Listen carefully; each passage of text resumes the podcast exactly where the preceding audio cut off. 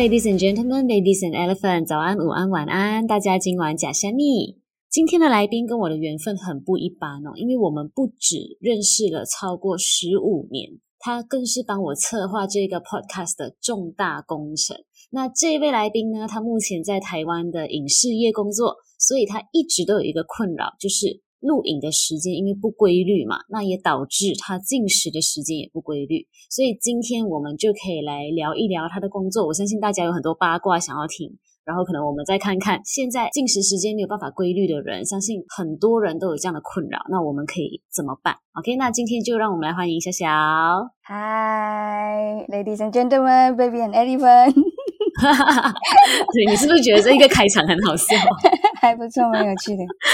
OK，那首先我们在聊你的饮食之前，其实我自己个人啦，我是对你的工作是比较有兴趣的，因为我记得之前有跟你做过 video call，然后那时候就有看到你有在那个录影现场，就有拍到很大牌的艺人给我们看。哦，那一天，对对对，你记得那一天，我是可以把那个艺人的名字讲出来吗？哎，先不要比较好。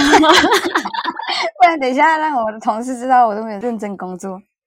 OK OK，好，那这样子的话，呃，还是说现在你先介绍一下你自己的工作内容。OK，其实很多人对影视产业工作的了解，可能都会停留在比较片面的，就是大家电视机打开看到的时候播出的那一个小时，然后以及哦录影当天会在摄影机后面，大概大家印象应该都只有到这边。嗯嗯。但是其实，嗯，我们并不是只有录影的这个工作。在录影的前期，会有花很长的时间去做一些前置的工作，比如讲我们要写脚本啊，我们要跟艺人 rate 他们节目内容要聊什么，以及可能要发通告，就是发通告给艺人，跟他讲哦，你这一次要来聊什么主题啊？你时间可不可以啊？费用多少钱？然后这一集录影要你干嘛干嘛这样子，嗯，所以就是前期我们都要先抓出录影的整个雏形出来，嗯，到录影当天才可以录出像大家电视机打开看到的那么顺利的一整集内容这样，嗯，所以就不只是录影当下，对对对对，因为我发现我有朋友就是他会以为我好像一个礼拜上班五天都在录影。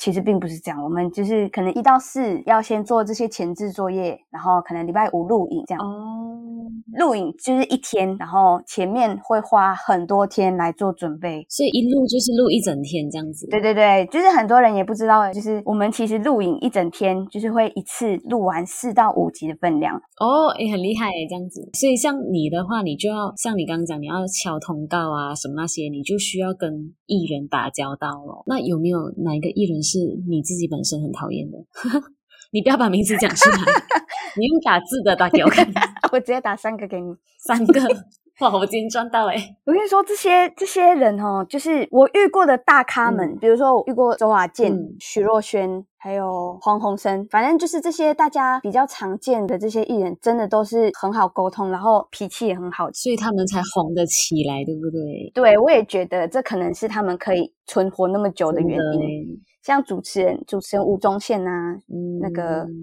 小 S 他们其实都是非常好相处的人，哦、反而是那种刚刚红起来，然后可能有一两个作品，稍微有一点点小名气。然后那种人就会觉得，哦，我现在有点名气了，所以我要制作单位来 follow 我的想法。哎，你打的这三个名字哦，嗯，有两个我认识，因为有其中一个他之前有参加一个节目，对，因为在节目上，我觉得这个人讲话就是有点吊儿郎当这样的感觉。嗯、OK，我可以跟你分享他那时候让我生气的一些细节。反正那时候就是我们要发他来我们节目，然后他其实并不是很想上，反正他就答应了。可是我们在跟他沟通的当下，他就一直表现出很不耐烦，然后他又。想要我们照着他的想法去调整我们的东西，可是他不出名哎 对，所以我就讲这些讨人厌的人，反而都不是那种很红很红的一线艺人。哎真的，好了，我尽量聊回来一点点，这八卦真的太好聊了。可是因为我们毕竟还是要讲到跟饮食相关的部分。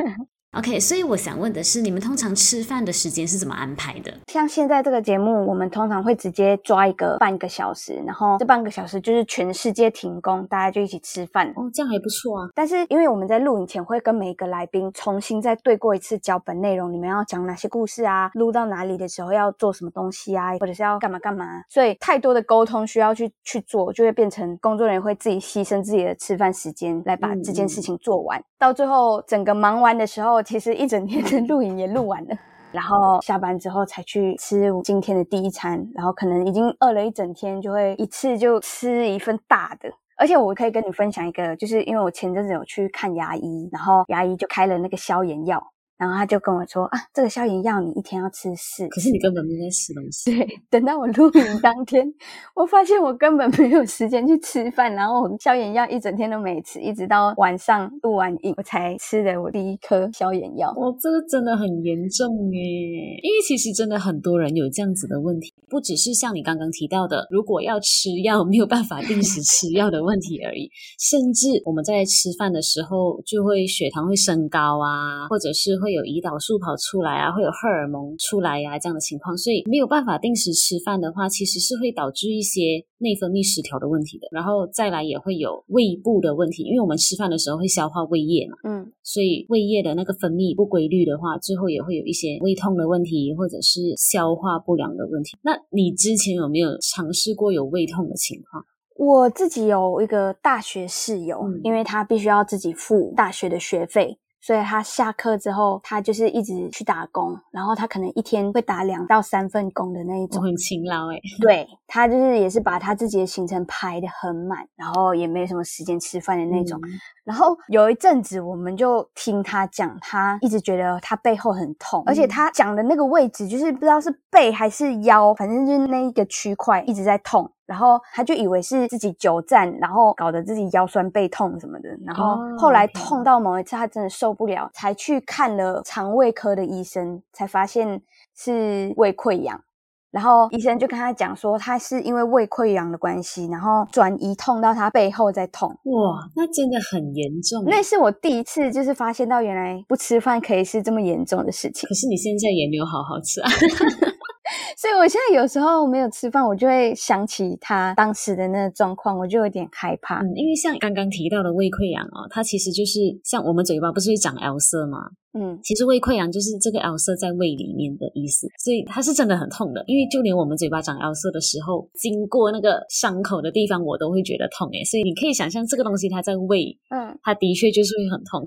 还好他有去看医生检查出来，因为如果说这个东西他没有去解决的话，嗯，久而久之哦，他的那个胃酸会继续侵蚀我们的那个胃壁的黏膜，到最后是会变成胃穿孔的，就是他的伤口会越来越深，越来越深，然后最后变成一个洞，它可以更严重啦。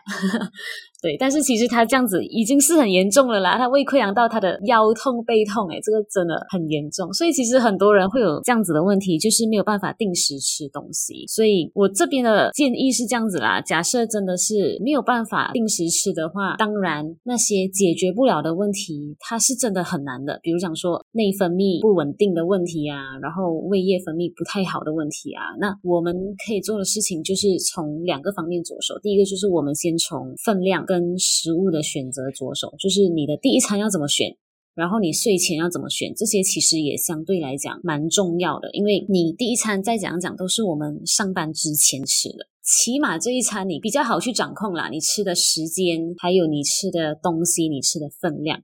那通常第一餐我会建议就是吃丰盛、营养一些。就是，其实你可以吃大餐，你可以吃比较多分量。对，一大早就吃大餐的那种。我不确定我现在讲的大餐跟你所谓的大餐是不是同一种。好啊，有可能不太一样哦。我所谓的大餐是丰富营养的意思，就是它必须呃，同时又要有碳水化合物，然后又要有蛋白质，然后可能好的脂肪也要够，这样子它才是属于又均衡又丰富营养的。然后你可以吃的很饱，嗯，就不是麦当劳的那种大餐。对，所以我就刚刚讲，我觉得我们大餐的概念好像不太一样。然后睡前的那一餐呢，我们就尽量吃的简单清淡一点，因为呃，绝大部分的人，比如讲像你的情况，更有可能是你在下班之后，很有可能是凌晨下班的嘛，对不对？下班之后回到家，你吃了，你就要马上休息了。嗯，所以如果你觉得说，哎，我今天一整天已经很累了，我一定要再吃好一点来犒赏我自己。哦，可是你吃完之后，你马上休息的话。是没有什么机会让你的胃去好好消化食物，所以其实反而应该要吃的简单跟清淡一点。甚至其实之前有研究发现过，两个人哦，他们都吃同样的卡路里一整天，可是其中一个人他们在早餐的时候是比较丰盛的，嗯，另外一个人是早餐随便吃，然后晚餐去吃比较丰盛。那这两组人比起来，那个早餐吃的比较营养丰盛的人，他如果要减重的话，他减的体重其实比较。比较多，所以其实早餐吃的丰盛是比较重要的，嗯，所以这个是第一点啦。然后第二点，其实我们也可以准备一些健康的小零食，像我自己之前的工作也是这样子，因为那时候我的工作是很像跑流程这样子的，就是你没有办法停下来，等到你所有的流程结束，可能是下午三四点的时候，所以大概七点到下午三点是没有办法真正坐下来吃一餐的。